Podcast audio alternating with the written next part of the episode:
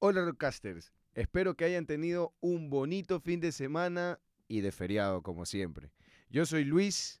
Yo soy Vanessa y en los controles está Guillermo. Juntos somos Rockcast Rockcast US.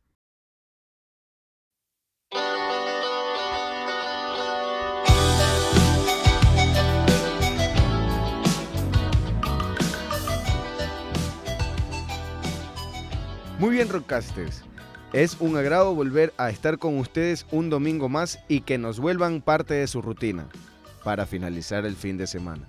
Y así como todos los domingos, hoy les traemos un episodio diferente. Así es, hoy hablaremos de nada más y nada menos que los promotores de bandas.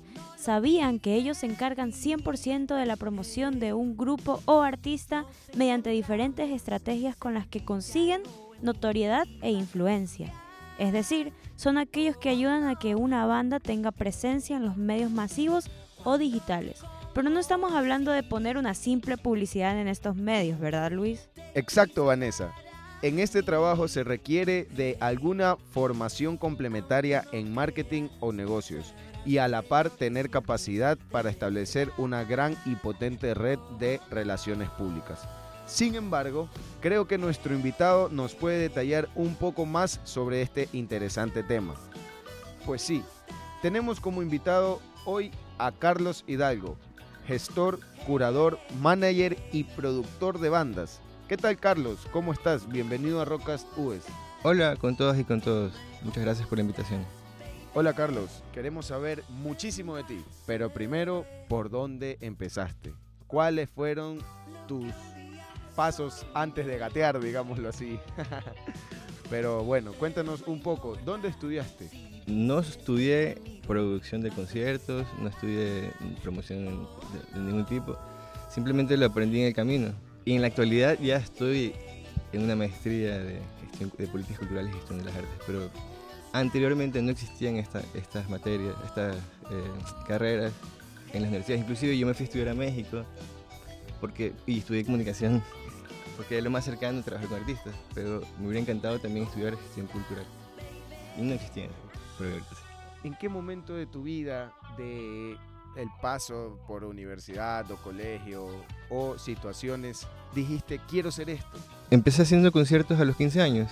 Eh, todos mis amigos, eh, bueno, la mayoría de mis amigos eran músicos, entonces, o sea, realmente mi conexión siempre estuvo con, la, con los artistas y la música.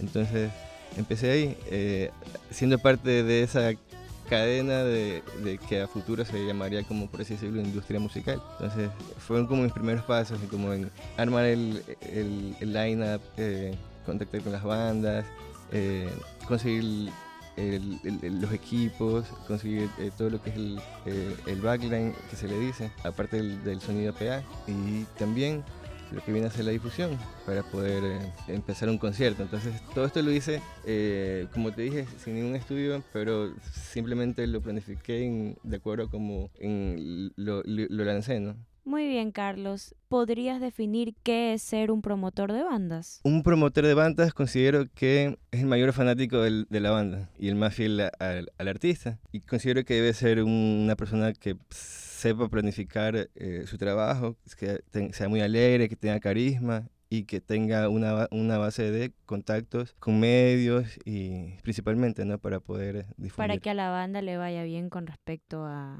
O sea, con esto no cualquier claro, persona poder puede llegar a...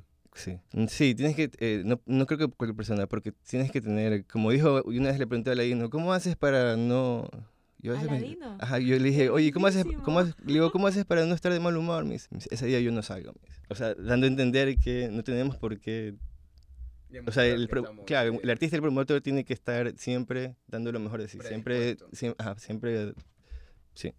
Con la predisposición de dar lo mejor de sí en el evento. ¿Cómo usted hace para promover las bandas? ¿Cuáles son los pasos a seguir para promocionarlas? Para promover una banda, por lo general siempre eh, estoy en contacto con los, con los artistas, eh, principalmente del sello. Entonces, eh, lo que hago es eh, recopilar toda la información del, del, del, del, artista, del lanzamiento, del, de todo lo que se vaya a hacer. Y eso yo me encargo de hacer un uso una plataforma que se llama MailChimp, que es para poder hacer envíos, más, envíos de correos.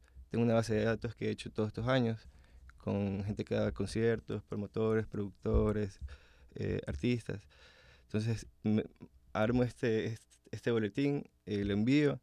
Y aparte personalizado también tengo los contactos, o sea, ya con unos años ya los tienes en WhatsApp también, y unos son accesibles, otros no, entonces contactas de periodista, vamos a hacer este, este lanzamiento, eh, una entrevista, nunca hemos pagado por una entrevista, o sea, porque es lo ideal, que sea todo orgánico. Eh, y de ahí, eh, si es un, por ejemplo, si es un evento, ya sea mediante, como te digo, mediante la comunicación, de, mediante los medios, ya sea digital, y también yo sugiero también no perder lo físico. Por ejemplo, si es un concierto, hacer flyers, repartirlos. Porque tú me preguntabas, antes de la entrevista, me preguntabas cómo, cómo, cómo hacían. Entonces yo empecé del boca a boca. Antes se manejaba mucho el boca a boca. ¿Cuánto, cuánto invierten normalmente en una promoción? Acabaste de mencionar que no pagan por entrevistas, que es lo ideal, no pagar por entrevistas. Pero para una promoción sí. Eh, realmente no, porque eso se llama payola y la payola legalmente no mm, creo que no es permitida. Un tiempo en Estados Unidos se, se la usó como un método de promoción, que las majors, las disqueras grandes, le pagaban intermediarios, agencias, para que ellos vayan a las radios y les den dinero. ¿Qué es una payola? La, payola es pagar porque te pongan muchísimas veces en una emisora. Entonces, esto pasó hasta que ya se hicieron más leyes porque eh, se hacía muy grande el monopolio de esto de, de, de, la música, entonces como para que haya un poco más democratización, se, se evitó esto de la payola. Entonces están, está, está esto de, de que por qué te cobra, por qué cobrar a un, a un artista. Yo creo que vendría a ser por tu tiempo, por tu trabajo, por tu conocimiento, por el, el trabajo que le estás proponiendo. Y eso viene a ser como el, el, el, el valor de como un promotor de, de, conciertos o de lanzamientos digitales.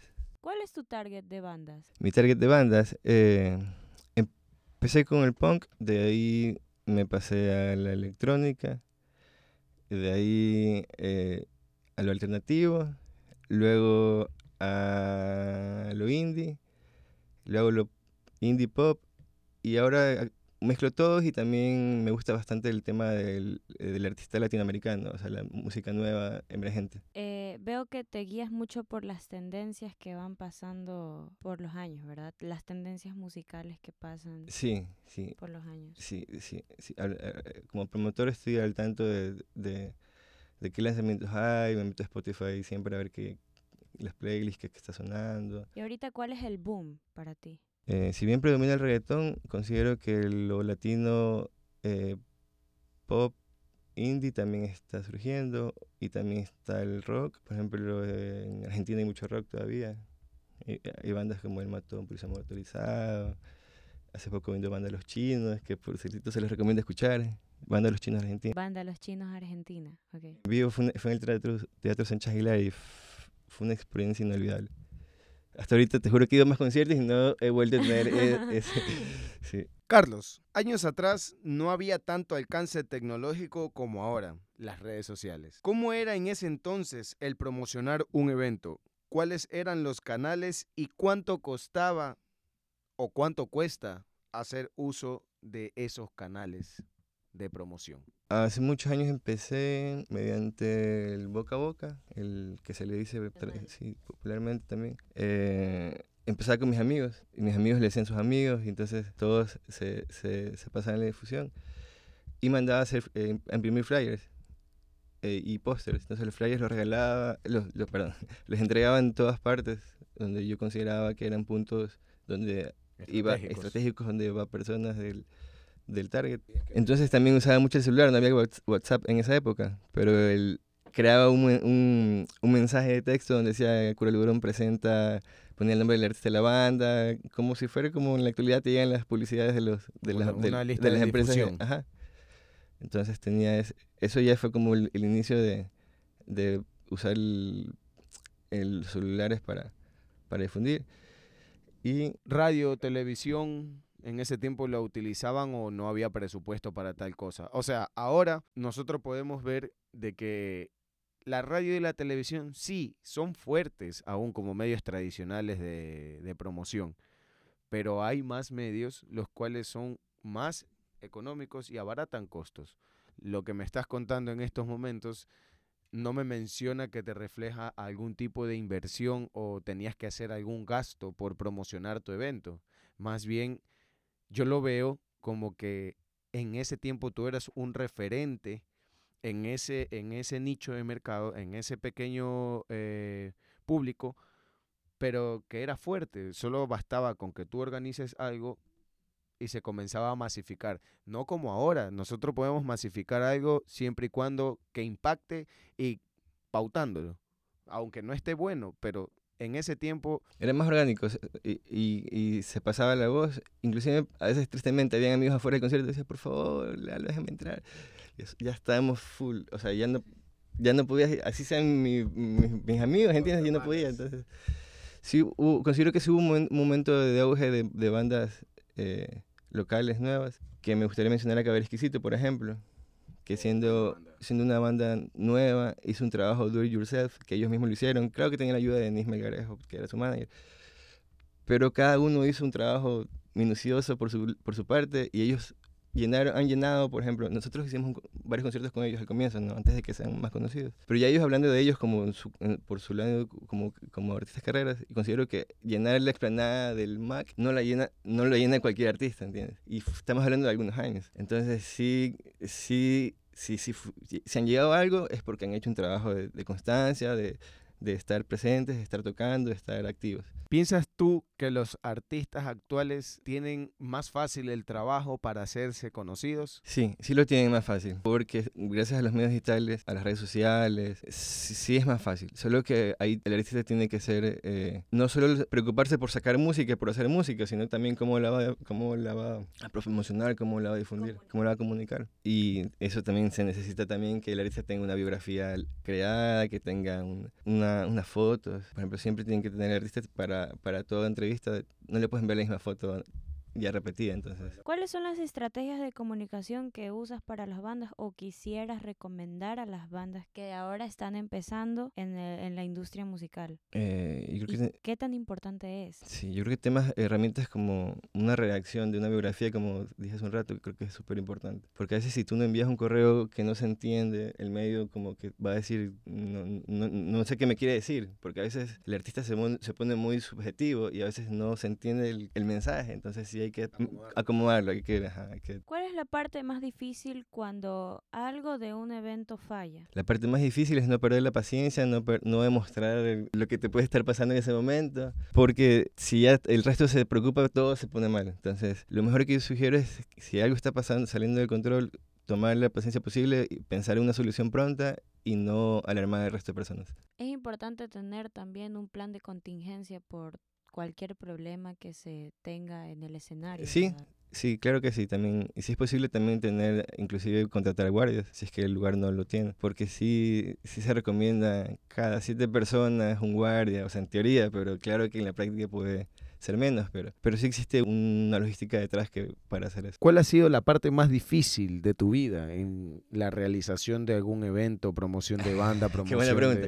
Ya, eh, la más difícil, ¿sabes cuál fue? En la Casa Embrujada. Hice un, no sé si la conocieron en Urdesa, y hace poco la demolieron, que antes de... Ok, ok, sí, sí, sí, Ahí antes se llamaba el municipio que estaba a cargo de Daniel Adum. Muchas personas pintaron esa casa, ¿verdad? Claro, sí. y estaba, el, estaba encargado en esa época, era Daniel Adum, él tenía, estaba ocupando esa casa para poder hacer eventos. Entonces ahí esa fue mi mayor experiencia porque ni siquiera desde, desde, electricidad tenías que ver cómo, si, si no iba a saltar la, la, corriente, si, si se necesitaba algo más por traer. Entonces, esa porque era una casa abandonada, entonces tú tienes que ver cómo sacar adelante el, evento y, y, el, sonista, el sonista me decía, pero no puedo hacer eso. Entonces le digo, ¿cuál es la solución? Entonces al hacer esa pregunta, todo cambió y ya, ah, tenemos que hacer esto, tenemos que hacer esto. pero el evento se realizó con El evento se realizó súper bien. Pero tienes alguna experiencia muy mala. Yo sé que las experiencias malas no sé que se quisieran recordar ni tampoco hablar, pero... Ay, sí, pero no hay concierto. Alguna que no se haya podido, no tengo, sé... Tengo una que, se, una que se me salió de las manos, fue una vez en Quito, traje unas mexicanas, Vanessa Zamora y Rusi. Eh, si bien teníamos que viajar a, a, Guayaquil, ya cuando las fui a recoger,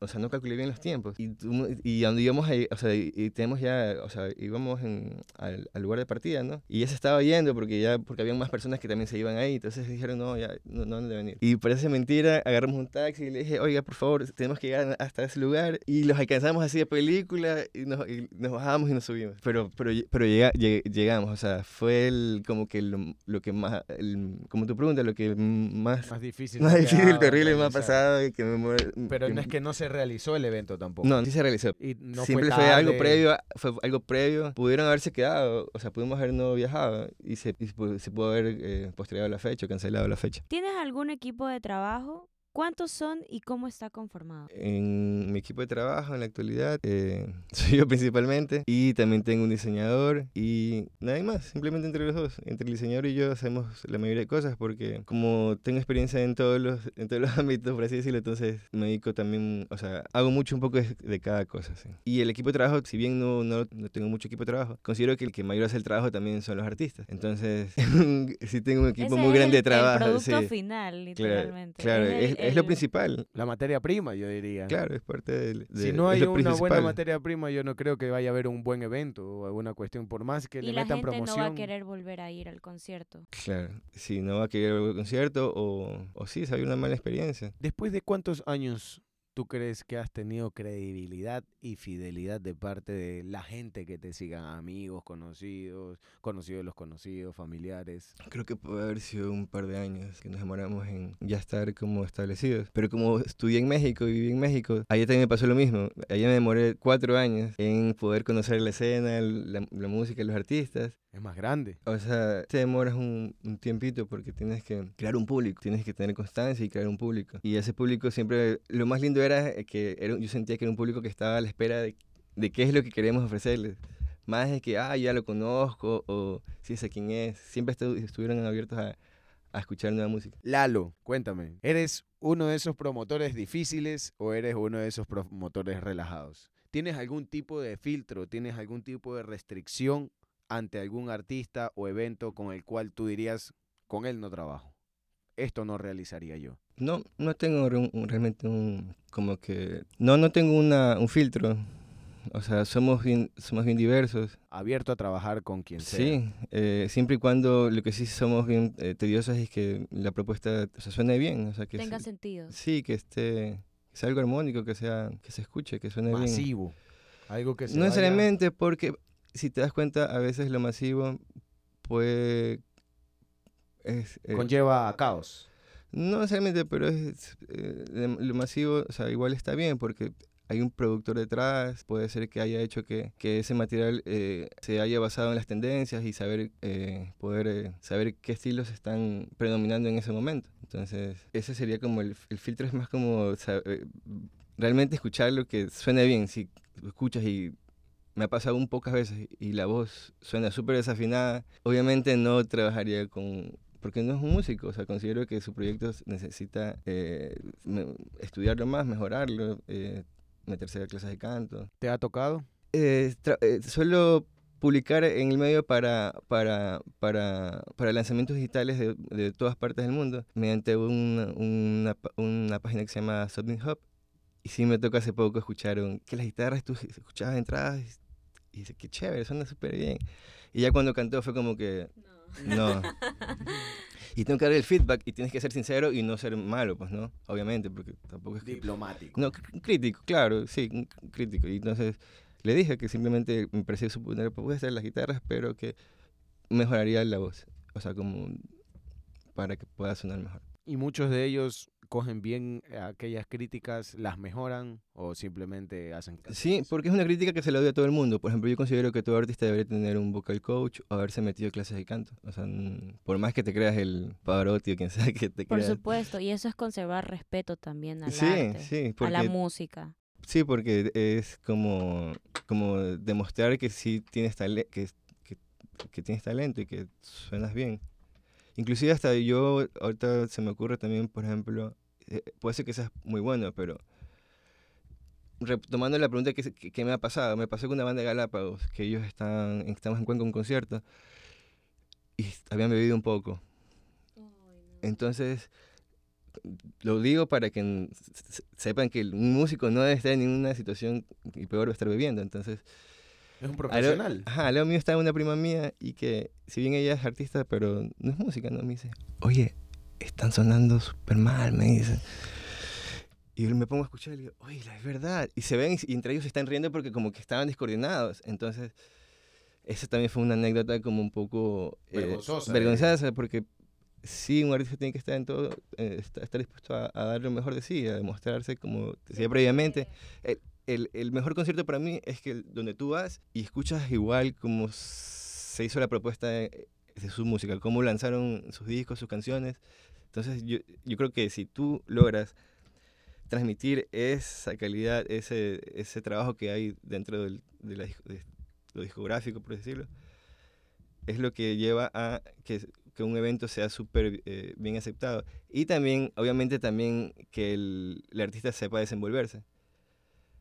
Hay artistas que son, por ejemplo, yo no entiendo, eh, porque a veces hay artistas que son muy conocidos y pegan, o sea, no masivamente, pero en lo independiente, y tú escuchas su propuesta y, o sea, es súper eh, low, eh, low-fi, súper apagado, entonces ese tipo de artistas a mí no me gusta, por ejemplo. Es, ya hablando de las restricciones, yo, me gusta que me motive. Me motive. La. Para, ajá, o sea, eh, para mí la música es... es Alegría, fiesta, sí, son euforia. emociones. O sea, es, entonces considero que sí es...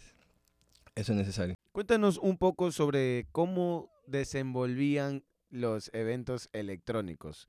Hoy en día los eventos electrónicos se han visto que han ido en declive, no han estado en un auge como antes de la pandemia. El, el electrónico nos fue bien, hicimos alianzas en esa época con, con Levitium, pero en la actualidad creo que está un poco monopolizada la industria electrónica en, en Guayaquil y en, y en Montañita. Eh, entonces sí creo que... Siendo sincero, voy a tomarme unos ciertos minutos del programa yo tuve una mala experiencia ahora un fin de semana respecto a artistas, DJs. Yo soy un oyente de la música electrónica, me gusta disfrutarla. Y yo sí voy a escuchar a un DJ, no voy a disfrutar solo de la música que pone y todo, ¿no? Pero me pareció una falta de, res de respeto que escuché los mismos tracks viernes, sábado, lunes. Mm yo creo que parte de un mismo principio y tú tienes que tener un playlist armado para un día diferente. Eso puede ser también error del curador o del productor del concierto. Porque tú previamente conoces qué set tiene, qué va a tocar, qué no más puede tocar, cuánto tiempo. Yo hago todas esas preguntas previamente. Para más o menos también no caer en lo repetitivo que lo que tú Se estás ve que comentando. está tan monopolizado en realidad porque no hay eso. Y, y, y, siendo sincero, muchos artistas. Pero es que está monopolizado, pero en el buen sentido, ¿sabes? Porque a la final nadie más está haciendo estos eventos. Entonces, es algo bueno, solo que sí eh, debería como que haber más, más espacios para poder ir a disfrutar de la música electrónica. Perdón, este, me quedé en la anterior pregunta. Me pareció muy interesante el tema de que este grupo, esta banda, que era de Galápagos, sí, ¿sí? Eh, se había, había eh, recurrido al alcohol. Sí. Eh, pienso que es un tema muy importante el tema del alcohol y su relación también con las drogas que tienen los artistas en el, en el mundo musical. Por ejemplo, yo soy bailarina. Yo fui bailarina de apoyo hace unos cinco meses. no puedo decir el nombre de la banda, ¿no? Pero eh, a mí me tocó estar tras bambalinas con ellos, compartir camerino con ellos, y veía que estaba muy normalizado el tema de tener la botella de whisky, la botella de vodka, ah, sí. en el catering, y todo eso. En, en, en, en me... camerinos. Ajá, entonces yo sí me preguntaba por qué los artistas recurrían a esto y tal vez ellos piensan que el alcohol o las drogas este, son un método que pueden ellos seguir para poder tener esa adrenalina o para dar un show muchísimo más efectivo. Pero en ciertas ocasiones pienso yo que eh, podría tener una retroalimentación negativa, como Sí. por ejemplo le- lo que estabas mencionando acerca de la banda que me habías dicho de Galápagos. Entonces no sé qué opinas tú acerca de este tema del alcohol y las drogas este, en la industria musical o que lo usan los artistas como para sonar mejor o para verse más chéveres. Sí, eh, o sea, considero que los artistas no deberían estar bebiendo mientras están en un concierto.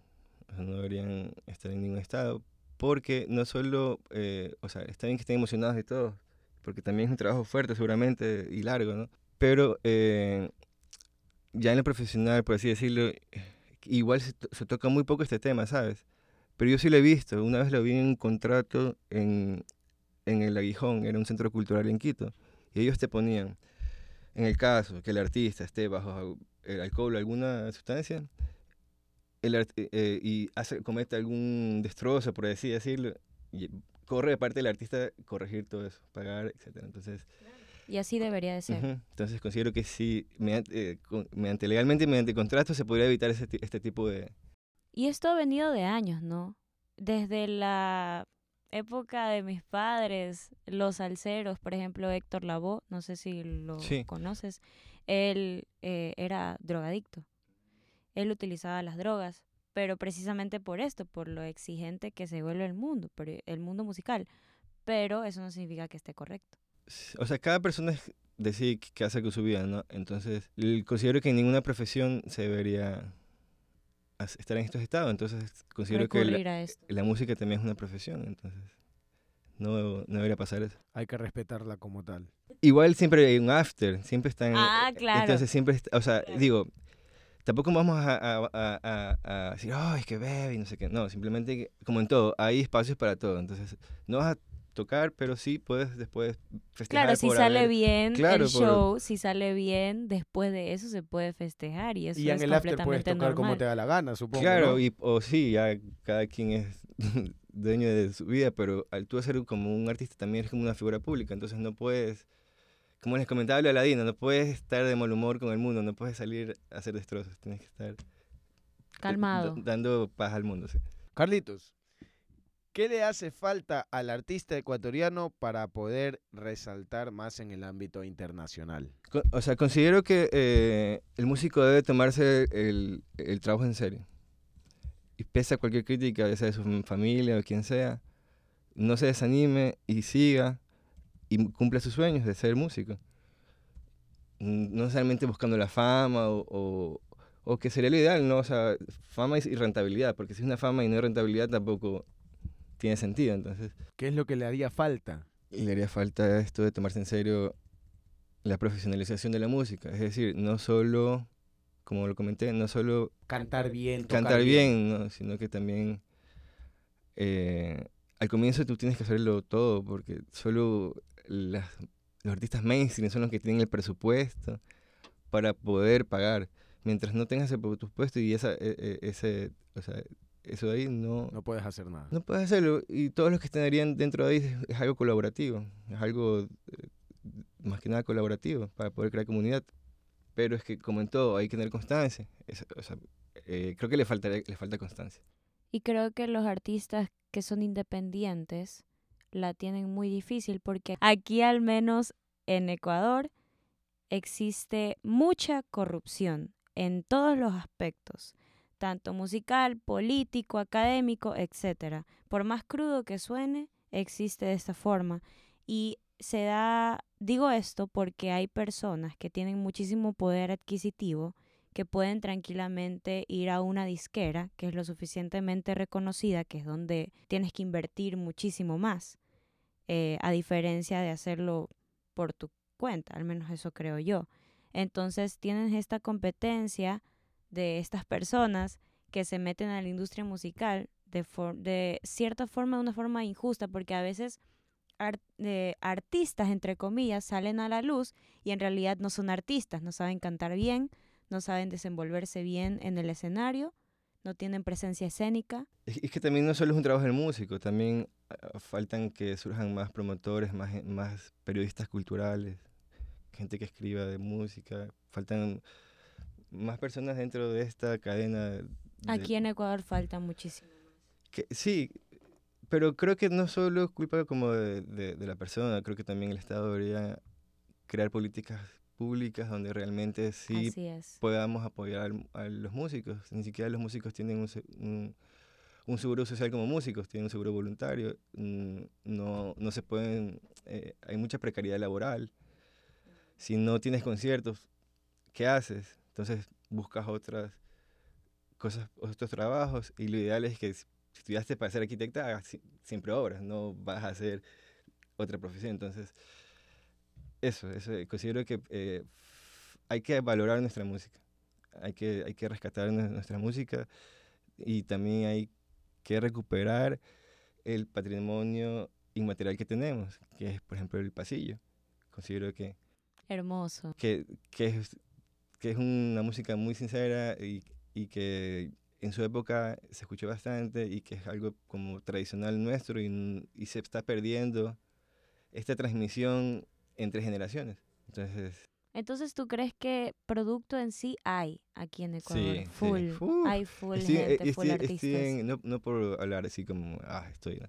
pero estoy en un grupo que se llama La Industria, que es, que es un grupo de, está Audi, está Ceci Yuna, está diferentes artistas, Shalom, están todos, de, de jóvenes a, a, a más, más antiguos. Entonces, ¿qué es lo que te quiero decir? Hay una gama de artistas. Solo que es que es lo que falta, unirnos un poco más, crear comunidad. O sea, no solo pensar por mí como músico, sino también como, Industria. como industria. Por ejemplo, una, una estrategia que yo hacía para hacer conciertos, ahorita que recuerdo, era invitar, perdón, era invitar a otros, a otros promotores de, otros, de conciertos Ah, y preguntar previamente si ellos tenían otros eventos también. Y si le decían, oye, ah, increíble, oye, te invito, te pongo en la lista, ven. Entonces, no estás creando competencia eh, y estás creando una comunidad. Entonces falta unión. Falta Y unión. falta que la gente aquí en Ecuador reproduzca más lo nacional. Que escuchemos lo nuestro, claro. Sí. Lo nuestro. Sí. Lo nuestro y ya sea tradicionalmente y las nuevas propuestas. Y bueno chicos, hemos llegado al final del pi- el episodio. Realmente fue un placer haber compartido contigo. Aprendimos mucho sobre el mundo de los eventos y estamos muy seguros que habrá más eventos realizados por Lalo. Te deseamos todo el éxito y esperamos tenerte de nuevo en cabina. No se olviden de seguirlo por las redes sociales, Instagram como arroba curaludorum y por Facebook Carlos Hidalgo. ¿Tienes algo que decir, Lalo? Sí, eh, quiero invitar a los artistas emergentes a que nos contacten y cuando quieran lanzar nuestra, su música, podamos, eh, ya sea como medio digital o como disquera, poder trabajar con ellos. Nos busquen en las redes sociales. Y también quería felicitarlos por crear este programa que me parece increíble. Sobre todo estuve revisando el- el- lo- las entrevistas anteriores y los temas, es justo y necesario. Entonces, sigan adelante. eh, eso también motiva a que los músicos y las personas que están involucradas sigan haciendo esto. Muchísimas gracias por acompañarnos hoy, Lalo. Yo soy Luis. Yo soy Vanessa Yo soy Lalo. y Guillermo está en los controles. Y esto fue Ues. Ues.